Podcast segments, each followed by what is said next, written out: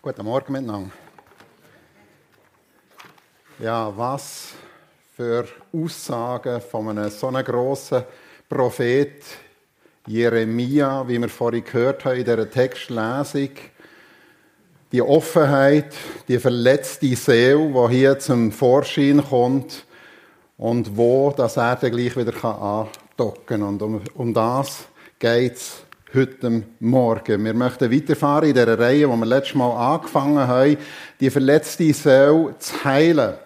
Und wichtig ist, noch einmal zusammenfassend zu sehen, Wunden, grundsätzlich Wunden, brauchen Heilung, brauchen einen Prozess, brauchen, dass man sie verbindet, dass man sie angeht, dass man, wenn irgendwo eine Verwundung ist oder ähm, eine Eiterbülle, sie muss sie aufgeschnitten werden, äh, sonst gibt es bleibende Schäden.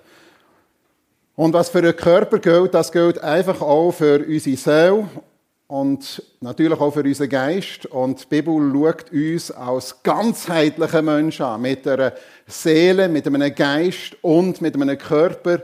Und es ist falsch, wenn wir nur einfach so wie Betonungen machen auf die körperliche Heilung, aber auch nur auf die geistig, geistliche Heilung, äh, sprich das ewige Leben.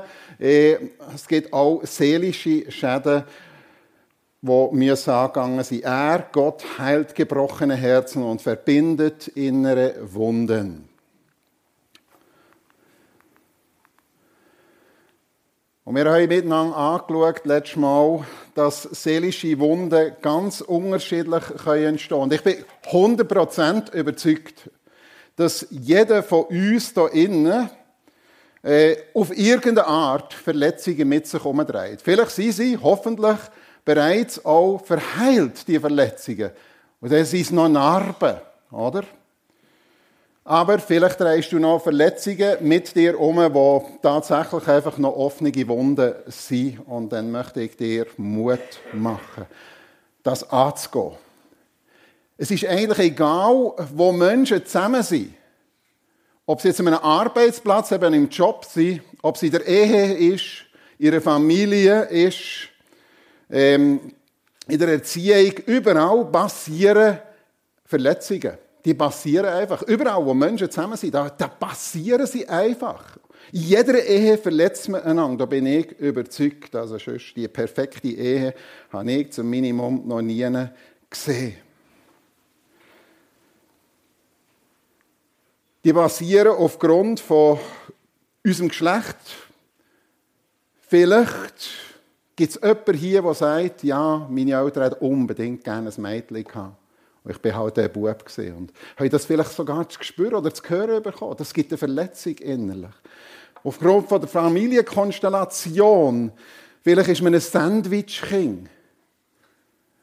Vielleicht ist man das dritte Kind also von drei Kindern, das mittlere Kind, man weiss, dass die eine besondere, äh, in ihrer Konstellation eine Schwierigkeit haben, dass sie irgendwo wie vernachlässigen. Das Älteste, das weiss schon, wie es geht. Das Jüngste, das bekommt besondere Aufmerksamkeit. Und das Sandwich-Kind, das hat irgendwie eine spezielle Stellung. Das muss seinen Platz finden. Und das kann Verletzungen hinterlassen. In Bezug auf das Aussehen Charakterbegabung, Minderwertigkeitsgefühl. Ja, ich bin immer wieder gecancelt worden wegen meinem Aussehen. Vielleicht ist irgendetwas, eine ganz gewöhnliche, aber schmerzhafte Erfahrung, die irgendeinem passiert ist und die dich nicht loslässt. Ich kann mich noch erinnern, als ich äh, Schulbub war, und ich habe einen ganz guten, einen guten Kollegen, einen guten Freund gehabt. Wir haben sehr viel Zeit zusammen verbracht.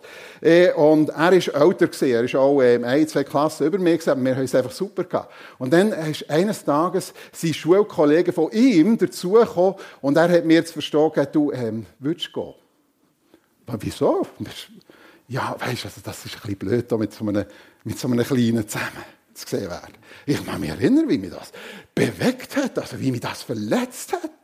Das, äh, ja, das hat, das hat noch lange gebraucht, überhaupt nachher, da hat es irgendwo einen Bruch gegeben.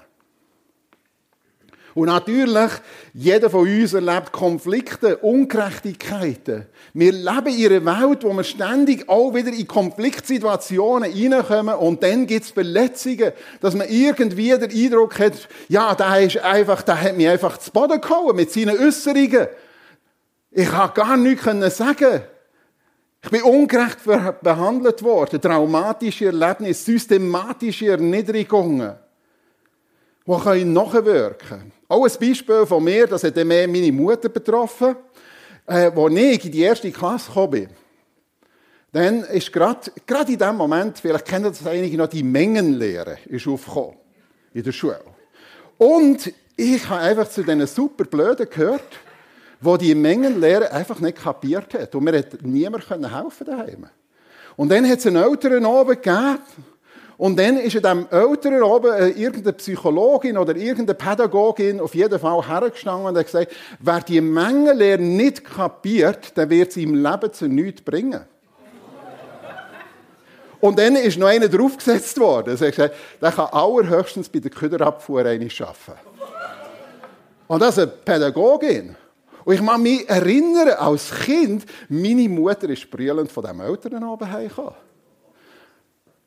Und ich musste die erste Klasse wiederholen und die zweite Klasse hat niemand mehr von der Mengenlehre geredet.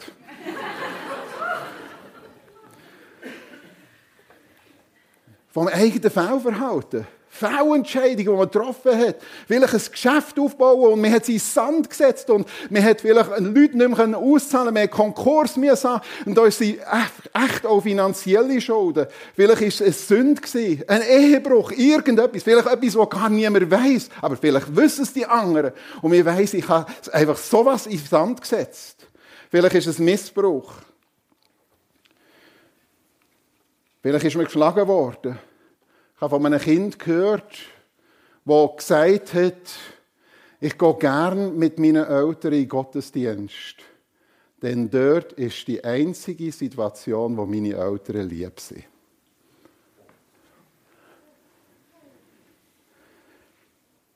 Der Missbrauch kann ganz unterschiedlich sein. Es kann auch sexueller Missbrauch sein. Ich kann mich noch gut erinnern, eine junge Frau in die Seelsorge und erzählt hat, wie sie in einem, in einem Jugendlager von einem Leiter sexuell missbraucht ist. Und das nachher so lang mit sich umgedreht hat, auf der Flucht war. Es war dann im, im Hinblick auf eine Predigerei über Jona und sie war einfach so betroffen. Gewesen. Ja, ich bin eigentlich nichts anderes als jetzt. Seitdem bin ich auf der Flucht. Ich flüchte. Ich bin immer auf der Flucht. Und wir haben das angeschaut, ja, unser Gedächtnis, das ist sehr hilfreich, aber es kann auch sowas von einem Tyrann werden. Und das haben wir vorhin eben gehört in diesem Text. An mein Elend und eine Heimatlosigkeit zu denken bedeutet Wermut und Gift. Und doch denkt und denkt und denkt meine Seele daran und ist niedergedrückt. Ich mag einfach nicht mehr. Das kann passieren. Wir haben ja das gesehen, was der ähm, Jeremia alles gesehen hat. Er hat tatsächlich Kind, verhungernde Kinder oder solche, die verhungert sind, auf offener Straße gesehen. Das ist eigentlich das, was heute Leute in Syrien und äh, in der Türkei erleben.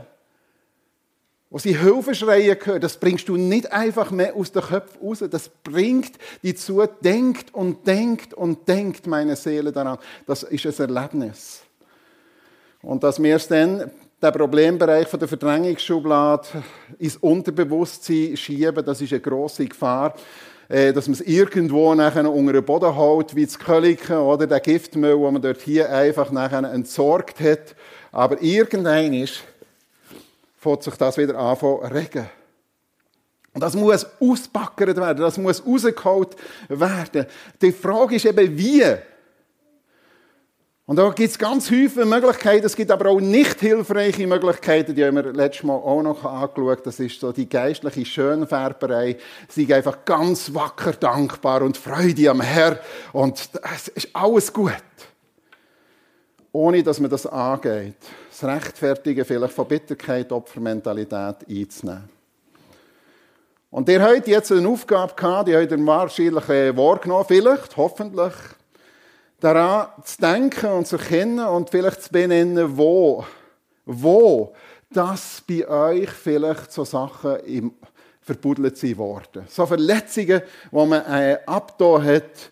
Und dort hier sind wir ja bleiben stehen. Was ich dir jetzt rate, ist wichtiger als alles andere. Das seid hier der Salomo, der weise Salomo. Mit einem weisen Spruch, was ich dir jetzt rate, ist wichtiger als alles andere. Achte auf deine Gedanken und Gefühle, denn sie beeinflussen dein ganzes Leben. Und wir wissen das heute. Wir wissen, dass psychische Verletzungen somatische, das heißt psychosomatische Auswirkungen auf den Körper direkte Auswirkungen haben. Krankheiten erzeugen. Aber es hat auch Auswirkungen auf unsere Entscheidungen, die wir treffen. Je nachdem, ich habe Menschen erlebt, die sind an ihrer Verbitterung, an diesem Gift, an diesen Verletzungen tatsächlich, körperlich, aber auch in allen Entscheidungen, die sie getroffen haben, sie sind wirklich auf Grund gelaufen. Sie sind kaputt gegangen, oder? Das Verhalten, das sich gegenüber Mitmenschen verändert, ihre Gemeinde verändert, ihre Ehe verändert, auf einen Krafthaushalt vom ganzen Körper verändert, dass man einfach nicht mehr mag. Und wenn wir irgendwo beim Auto, das sogenannte Detektionssystem, oder? Wo angeben, wenn etwas, wenn zu wenig Öl drinnen ist, wenn irgendwo ein Mangel ist, wenn Bremsen nicht mehr oder so, dann ist es ein Detektionssystem. Und was wir brauchen, ist ein Detektionssystem, dass wir merken, wenn giftige Gedanken und Gefühle und Verletzungen vorhanden sind, wo wir eigentlich so wollen, wie, ja, das wollen wir ignorieren. Und dann braucht es so einen Buzzer, oder? wo eine Funktion hat. Wenn wir merken, und es gibt so die Kriterien, wo wir könnten das eigentlich feststellen. Zum Beispiel, wenn wir merken, wir suhlen uns richtig im Selbstmitleid. Wir sind halt einfach schon die Ernsten. Immer bräuchte es mich. Immer hacken sie auf mir rum. Immer bin ich der, äh, der kommt jetzt letzt. Merken wir, das sind die destruktiven Gedanken, die vor einer Verletzung zeugen. Und dann sollte es sollte ein System einsetzen, das sagt, ja, das ist nicht in Ordnung. Angst zu kurz zu kommen. Oder das Vergleichen. Ja, du, diese Familie, denen geht's gut. Oder? Das haben wir im Psalm 73 auch. Wow, ja, und die, ja, die können schon. Oder? Denen, denen, ja, denen fällt irgendwie alles zu, aber mir eben nicht. Wenn wir merken, der Minderwert, der plötzlich auftaucht, ja, wenn ich auch hätte studieren können, dann wäre ich auch jemand. Wenn ich auch ein Geschäft hätte, aber ich habe ja gar nicht die Möglichkeit gehabt. Und, und, und. Ich könnte jetzt hier ganz viele Sachen aufzählen, wo eigentlich ein Detektionssystem müsste angeben und sagen, hey, hier hast du Sachen, Gedanken und Gefühle, die eigentlich dein ganze Leben, deine Entscheidung, aber auch dein Krafthaushalt werden äh, beeinflussen. Und dann, wenn beim Auto irgendetwas aufleuchtet, vor allem wenn es zu wenig Öl oder irgendetwas, dann, oder Bremsen nicht äh, tun, oder ein Detektionssystem gibt es an, du fährst nicht einfach weiter. Im Moment merkst du, es ist etwas Wichtiges, sondern du gehst das an, du willst das beheben. Und genau so ist es auch in unserem Leben. Lasst unter euch nicht eine Wurzel aufwachsen, die da Gift und Wermut hervorbringt. Oder in Hebräer 12, bemüht euch um Frieden mit allen in der Gemeinde. Achtet darauf, dass niemand sich selbst von der Gnade Gottes ausschließt und keiner unter euch wie eine giftige Wurzel austreibt und viele vergiftet. Das kann passieren. Auch innerhalb einer Gemeinde können auch Verletzungen passieren. Und wir müssen gar nicht meinen, das passiert nicht. Natürlich passiert das. Und in der Gemeinde ist es am allerschlimmsten. Allem dann, weil wir ja höhere Ansprüche haben. Wir sind ja geistlich, oder? Und dann erwartet man ein geistliches Verhalten und dann ist das manchmal unter jeder. Und dann gilt es eben, dass das, was uns bitter und krank macht, darauf zu achten, weil, wir, äh, weil die Bibel sagt, schau, das wird dein ganze Leben, wenn das nicht angehst, wenn du das nicht angehst, einfach so lässt, äh, im Unterbewusstsein, das wird dich kaputt machen. Das haben wir ja angeschaut, die verschiedensten Sachen, oder? Das kann ganz unterschiedlich sein. Vielleicht hast du Gewalt erlebt, vielleicht Gewalt in der Ehe, vielleicht Gewalt als Kind. Eine Scheidung von deinen Eltern oder vielleicht eine persönliche Scheidung, wo Häufen Verletzungen passiert sind. Sie nur ganz tapfer und jetzt glaub einfach und jetzt, das kommt schon gut, oder? Traumatische Erlebnis. Und ganz ein wichtiger Punkt ist eben, dass wir Gott zutrauen, dass er uns kann heilen kann und dass er uns will heilen Wem glauben und vertrauen wir? Unseren Verletzungen und den Gedanken daran, die uns kaputt machen und wo uns eigentlich gesagt wird, hey, das ist chancenlos. Wenn der da vorne wüsste, was ich erlebt habe, der würde hier auch das nicht sagen. Oder? Nein, ich bin überzeugt, dass Gott in seiner Größe, mit seiner Heilkraft, dass er kann Seele, Seele heilen kann. Doch dies will ich mir in der, und man muss noch eines sehen, das sind ja ganz krasse Beispiele, die uns gegeben werden in der Bibel. Und ich bin überzeugt, die ganz krassen Beispiele werden uns geben, damit wir so glauben. Auch dann ist das möglich. Wenn einer sieht, wie Menschen umgebracht werden, wie Menschen, wie hungernde Kinder auf der Straße liegen oder verhungerte Kinder auf der Straße liegen, wenn einer das sieht und dann schlussendlich sogar zu dem Punkt kommt, Gott, Du schlägst auch mich ganz persönlich. Ach du, wenn ich dich um Brot bitte, gibst du mir Steine. Äh, du hast mir den Weg vermauert. Und so, da merken wir etwas von dieser unglaublichen Verletzung von dieser Seele. Aber nein, ich will mir etwas in Sinn zurückrufen. Ich will mir etwas in Sinn zurückrufen. Ich will darauf hoffen, die Gnadenerweise des Herrn sind nicht zu Ende. Und sein Erbarmen hört niemals auf. Niemals auf. Will ich dem glauben oder sage ich, nein, nein, nein, irgendwann hört es einfach auf. Irgendwann ist genug. Irgendwann ist es zu viel. Und ich bin überzeugt, niemand ist verdammt, das Opfer von der Vergangenheit zu bleiben. Auch wenn das uns immer wieder gesagt wird. Warum bin ich nicht glücklicher? Warum bin ich nicht zufriedener? Warum bin ich nicht selbstbewusster? Warum bin ich nicht beliebter? Dann wird eigentlich ständig in der Psychologie eine Rückwärtsspirale geschaut. Wo bin ich das Opfer gewesen? Und ich sage nicht, das ist falsch. Nein, da ist sehr viel Richtiges. Man muss eben das eigentlich erkennen, wo ist das Problem gelegen. Aber die Frage ist, will ich heil werden? Und wie kann ich heil werden? Der amerikanische Historiker Samuel Morrison hat äh, das Leben von einem Menschen mit Pokerspielern verglichen. Und er sagt, die hocken alle rund um einen Tisch und sie haben mehrere Karten in der Hand und einige bekommen gute Karten und einige bekommen schlechte Karten. Bei den meisten ist sie aber gemischt. Aber man stellt fest, dass es bei diesen Leuten möglich ist, dass sie mit schlechten Karten gut spielen. Und die mit guten Karten schlecht spielen. Und das ist so wie der entscheidende Moment. Wie spielen wir? Ich weiss, Häufen Sachen, die wir vorhin angeschaut haben, da können wir gar nichts dafür. Das spielt sich ab. Familienkonstellation, Verletzungen, die wir erlebt haben und gewisse Sachen.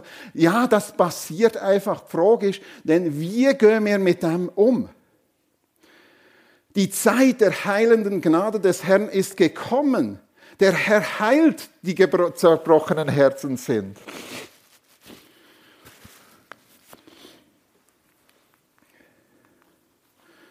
Aber es ist einfach da so wichtig, in dem Moment einfach der Buzzer, dass wir den hören, dass wir die Detektionssysteme, ich sage mal, durch den Heiligen Geist schärfen Dass wir merken, dass es nicht in Ordnung ist, mit diesen Minderwert zu leben. Oder im Selbstmitleid einfach zu verharren. Wir sind einfach die Ärmsten. Dass es nicht richtig ist, wenn wir einfach vor Neid und Eifersucht, weil es den anderen besser geht, weil wir immer wieder vergleichen, dass wir das einfach so hinnehmen, sondern dass wir dem einen Stopp entgegensetzen. Alles menschliche Denken nehmen wir gefangen und unterstellen es Christus dem es gehorchen muss. Alles menschliche Denken, das menschliche Denken sagt, ich bin der Ärmste. Ich habe so viel erlebt. Ich bin verletzt worden. Das sagt das menschliche Denksystem. Der Paulus sagt das so mit seiner Schlussstrichmentalität. Und das ist eine ganz persönliche Entscheidung. Lassen wir, wie er das formuliert. Ja, das alles, das Vergangene ist für mich Kot. Und ich habe extra den Ausdruck im Griechischen heißt das doch hier Kot. Scheiße. Ja, er sagt das. Alles, was zurückliegt. Und was meint er eigentlich mit alles, was zurückliegt, ist Kot? Er meint einerseits sein vorheriges Leben, wie er Christen verfolgt hat, wie er in Schuld gefallen ist, wie er tiefe Schuld auf sich geladen hat, das eine. Aber da geht es noch um andere Sachen. Er hockt in dem Moment, wo er das schreibt, ungerechterweise im Gefängnis. Er schreibt den Brief aus dem Gefängnis, den Philipperbrief. Und er steht wahrscheinlich wortwörtlich jetzt, wir haben das ein bisschen nachgeschaut, wie die Gefängnisse aus, äh, aussehen, wahrscheinlich steht er bis zu den Knöcheln zum Minimum in Kot.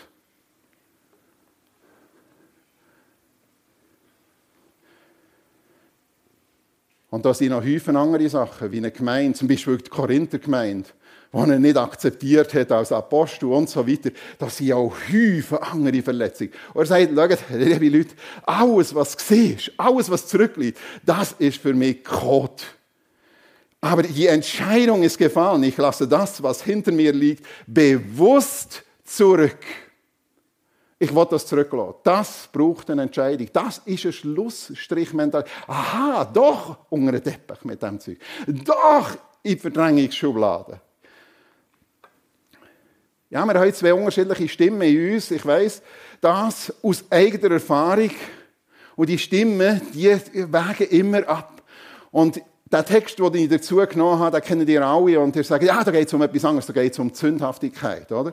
Aber Sündhaftigkeit ist auch, wenn wir immer nur über das Negative nachdenken. Was ist angetan ist worden, wenn wir Neid und Eifersucht, auch das gehört dazu. Und über die Verletzungen, ja, denn das Gute, das ich will, das tue ich nicht, sondern das Böse, das ich nicht will. Ich möchte ja das Gute nachdenken. Ich möchte ja nicht immer, oder? Ich stelle also folgende Gesetzmäßigkeit bei mir fest, sagt der Paulus. Mir, der ich das Gute tun will, hängt das Böse an. Denn ich habe Freude an Gottes Gesetz nach den inwendigen Menschen. Das weiß er eigentlich. Ich sehe aber ein anderes Gesetz in meinen Gliedern. Das widerstreitet dem Gesetz in meinem Verstand und hält mich gefangen im Gesetz der Sünde. Ich unglücklicher Mensch, wer befreit mich davon? Kennen wir das? Der Gleich, wo das geschrieben hat, sagt, ich setze nicht die Waffen dieser Welt ein, sondern die Waffen Gottes. Sie sind mächtig genug, jede Festung zu zerstören, jedes menschliche Gedankengebäude niederzureißen, jedes menschliche Gedankengebäude niederzureißen. Und da haben wir die vergifteten Gedanken, die Verletzungen, wo wir noch, äh, drüber nachsinnen und sinnen und sinnen und sie machen uns kränker und kränker einfach zu vernichten. Was ich stolz gegen Gott und seine Wahrheit, werde ich gerade noch sagen, was eben seine Wahrheit ist, das gehört zum Heiligsprozess. Alles menschliche Denken nehmen wir gefangen und unterstellen es Christus, dem es gehorchen muss. Das menschliche Denken, das sagt, ich bin schon der Ernst, Hagu. Das ist das, was der Josef mit seinem Erstgeborenen, das kommt zuerst. Das ist der erste Punkt beim Josef nannte den erstgeborenen Manasse, der vergessen lässt. Und dann sehen wir gerade, dass es nicht darum geht, in Verdrängungsschublade, ich darf nicht mehr daran denken. Uh, nein. Vergeben und vergessen, oder? Was, du denkst noch daran? Ja, da stimmt in deinem geistlichen Leben etwas nicht. Nein, das sagt ja hier, denn Gott hat mich vergessen lassen. All mein Unglück, die Ungerechtigkeit von Potiphars Frau und alles, was er erlebt hat, dass er in der Mundschenke einfach vergessen hat in der Kiste und dass, dass ihm alles widerfahren ist, das ist das Unglück. Und dann sagt er, und mein ganzes Vaterhaus. Was er erlebt hat, daheim, das ist ja also Katastrophe das Mobbing und Brüder, die ihn umbringen und die ihn hassen bis aufs Blut. Und er sagt, ja, das lohne ich zurück. Das wollte ich vergessen im Sinn, ich will mich nicht mehr mit dem beschäftigen. Das steht nicht im Fokus. Es steht etwas anderes im Fokus, das sehen wir beim Josef. Die giftigen Gedanken und krankmachende Verletzungen müssen wir entsorgen. Das ist der nächste Punkt. Zuerst die Schlussstrichmentalität, das Vertrauen, der Glaube daran, dass Gott mehr heilen und kann heilen. Und dann die Schlussstrichmentalität soll dort enden oder dort herkommen, Verletzungen entsorgen. An Jesus vergeben.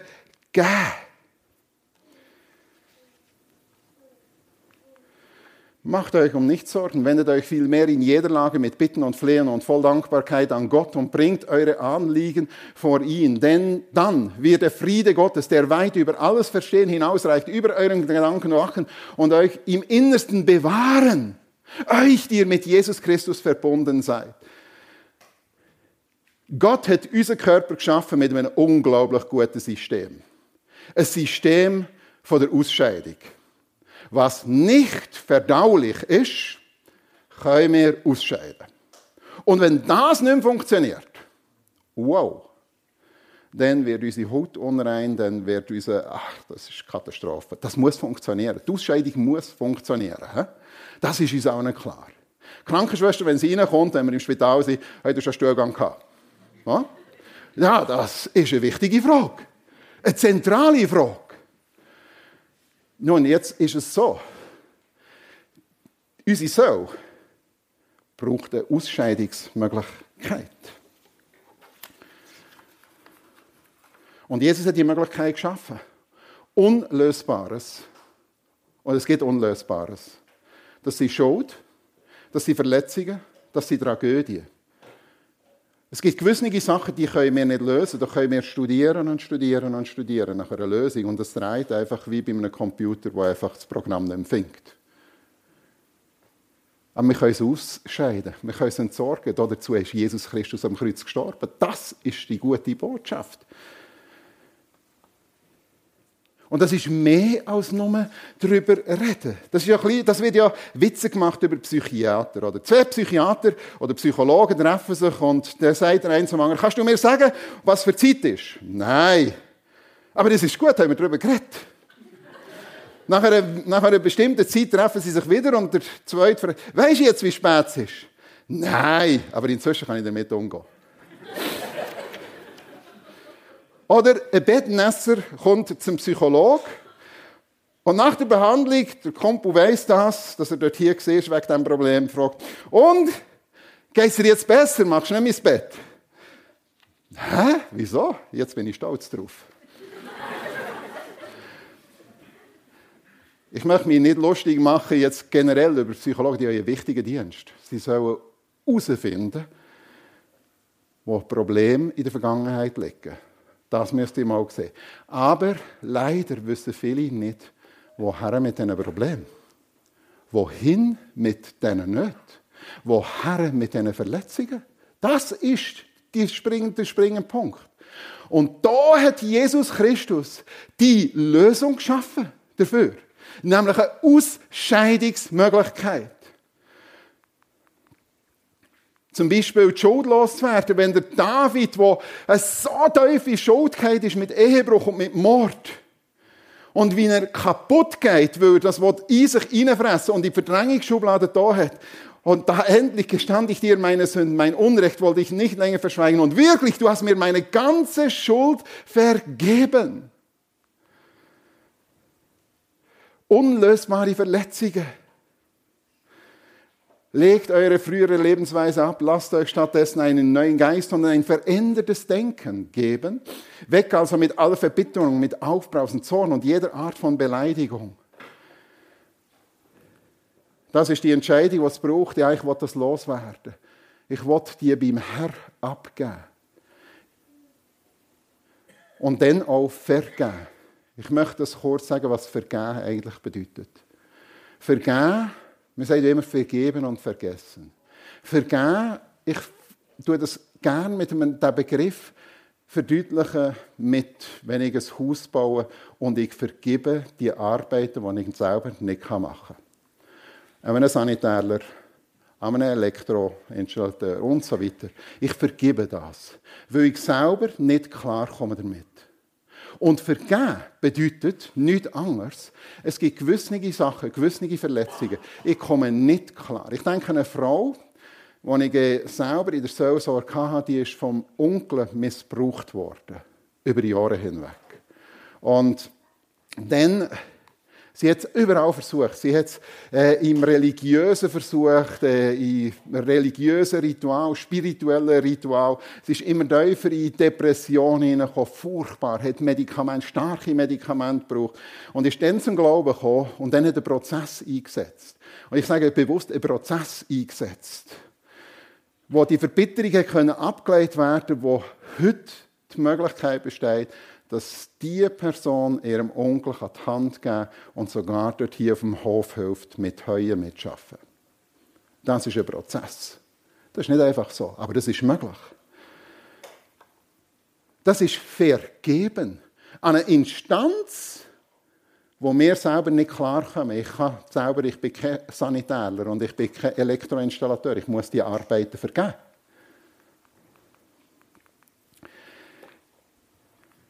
Und dann das nächste ist, dass wir unsere Seele mit den Waren, mit Waren, das ist eben entgegengesetzt von den Lügengedanken, füllen.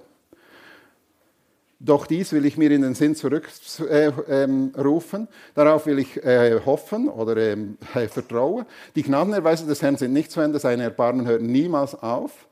Und der Paulus sagt, wo er eben sehr viel erlebt hat, richtet eure Gedanken ganz auf die Dinge, die wahr, die wahr und achtenswert, gerecht, rein und unanstößig sind. Beschäftigt euch mit dem, was vorbildlich ist und zu Recht gelobt wird. Haltet euch bei allem, was ihr tut, an die Botschaft, die euch verkündigt worden ist. Dann wird der Gott des Friedens euch erfüllen. Dann wird etwas passieren in eurem Leben, wenn ihr eure Gedanken neu füllen ah, Das heisst, ihr soll das Antiserum verabreichen. Warum bist du so bedrückt? Ich nenne das mal als therapeutisches Gespräch mit der eigenen Seele wo wir finden in den Psalmen. Tönt ein bisschen äh, psychologisch, ich weiß es. Aber warum bist du so bedrückt, meine Seele? Er redet selber mit seiner Seele. Warum bist du so bedrückt? Warum bist du so verletzt? Warum stöhnst du so verzweifelt? Warte nur zuversichtlich auf Gott, denn ganz gewiss werde ich ihm noch dafür danken, dass er mir sein Angesicht wieder zuwendet und mir wieder hilft. Es kommt wieder. Er wird mir zurecht verhaufen. Haltet euch an die gesund machende Lehre, die ich dir weitergegeben habe. Die enthautet Wahrheit. Und das ist jetzt der Ephraim-Erfahrung. Der zweite Sohn, nach der Manasse, äh, nach dem Manasse kommt der Ephraim und das bedeutet fruchtbar, denn Gott hat mich im Land des Elends, im Land des Elends, nicht im Paradies einig, im Land des Elends fruchtbar gemacht. Es ist möglich, im Lande des Elends, trotz der Verletzungen, trotzdem, dass wir in einer gefallenen Welt leben, wo wir uns immer noch werden, weiterhin äh, verletzen, fruchtbar machen. Kalike! Kalike Jetzt haben sie ein bisschen ein gestürmtes Kalik, ihr könnt das selber noch lesen, was dort soll werden. Aber ihnen ist klar, wir wollen das äh, Aushub, äh, den jetzt zuschütten und nachher mit guter Erde. Und eigentlich möchten sie dort hier Biotop und, und Landwirtschaft und, und ja, biologischer Anbau und auch, also es bestens werden.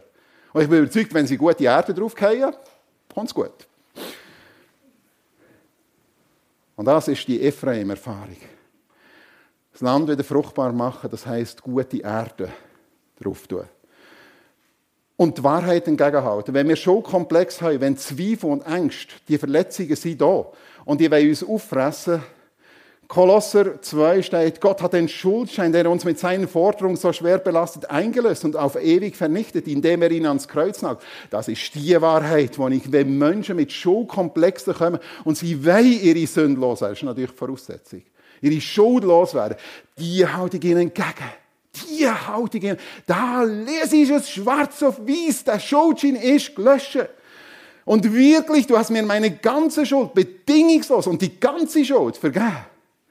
Wer wagt es, gegen die Anklage zu erheben, die von Gott auserwählt wurden? Gott selbst ist ja, der die gerecht spricht. Wer sollte uns da noch verurteilen?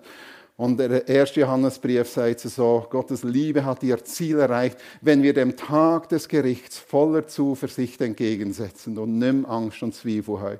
Wo die Liebe regiert, hat die Angst keinen Platz. Gottes vollkommene Liebe vertreibt jede Angst. Angst hat man nämlich nur dann, wenn man eine Strafe mit einer Strafe rechnen muss. Merken wir, das ist heilsam. Das ist die Heilung, die wir brauchen, wenn wir Schuldkomplexe haben. Und wenn uns Minderwert vergiftet, ich bin nichts wert. Dass wir diese Erinnerung rufen, ja, ich habe dich gerufen, du bist mir. Ich kenne dich mit Namen, hab keine Angst, ich habe dich erlöst, ich habe dich mit Namen gerufen, du gehörst mir. Weil du in meinen Augen so wertvoll und so kostbar bist und ich dich so sehr liebe, opfer ich Völker bei Israel für uns sein Sohn. Ihr, dir, seid das auserwählte Volk, die königliche Priesterschaft, eine heilige Nation, ihr seid etwas ganz Besonderes, ihr seid Erben, ihr seid meine Kinder. Und wenn Ungerechtigkeit und Verletzungen und Bitterkeit mich kraftlos machen, dann hilft mir das schon so manchmal. Ich habe tatsächlich in meinen ersten Dienstjahren, ich habe es ja letztes Mal gesagt, eine unglaubliche Verletzung erlebt. Und auch einfach, ja, du keine Vollmacht und du kannst nicht Zungen reden und, und du hast den Heiligen Geist nicht und du hast keine Autorität und all diese Sachen. Und ich, der jungen Dienst, ich bin fast draufgegangen. Befiehl dem Herrn deine Wege und hoffe auf ihn. Er wird es wohl machen. Er wird deine Gerechtigkeit heraufführen und das Licht wie dein Recht. Ja, nicht immer können wir es wieder sehen und äh, sehen wir, dass recht ist. Und wenn die deine Verletzungen vergiften, dann beschäftige dich mit seiner Liebe, dass die, die Fülle immer wie mehr erfüllt. Von dem, was er für uns da hat.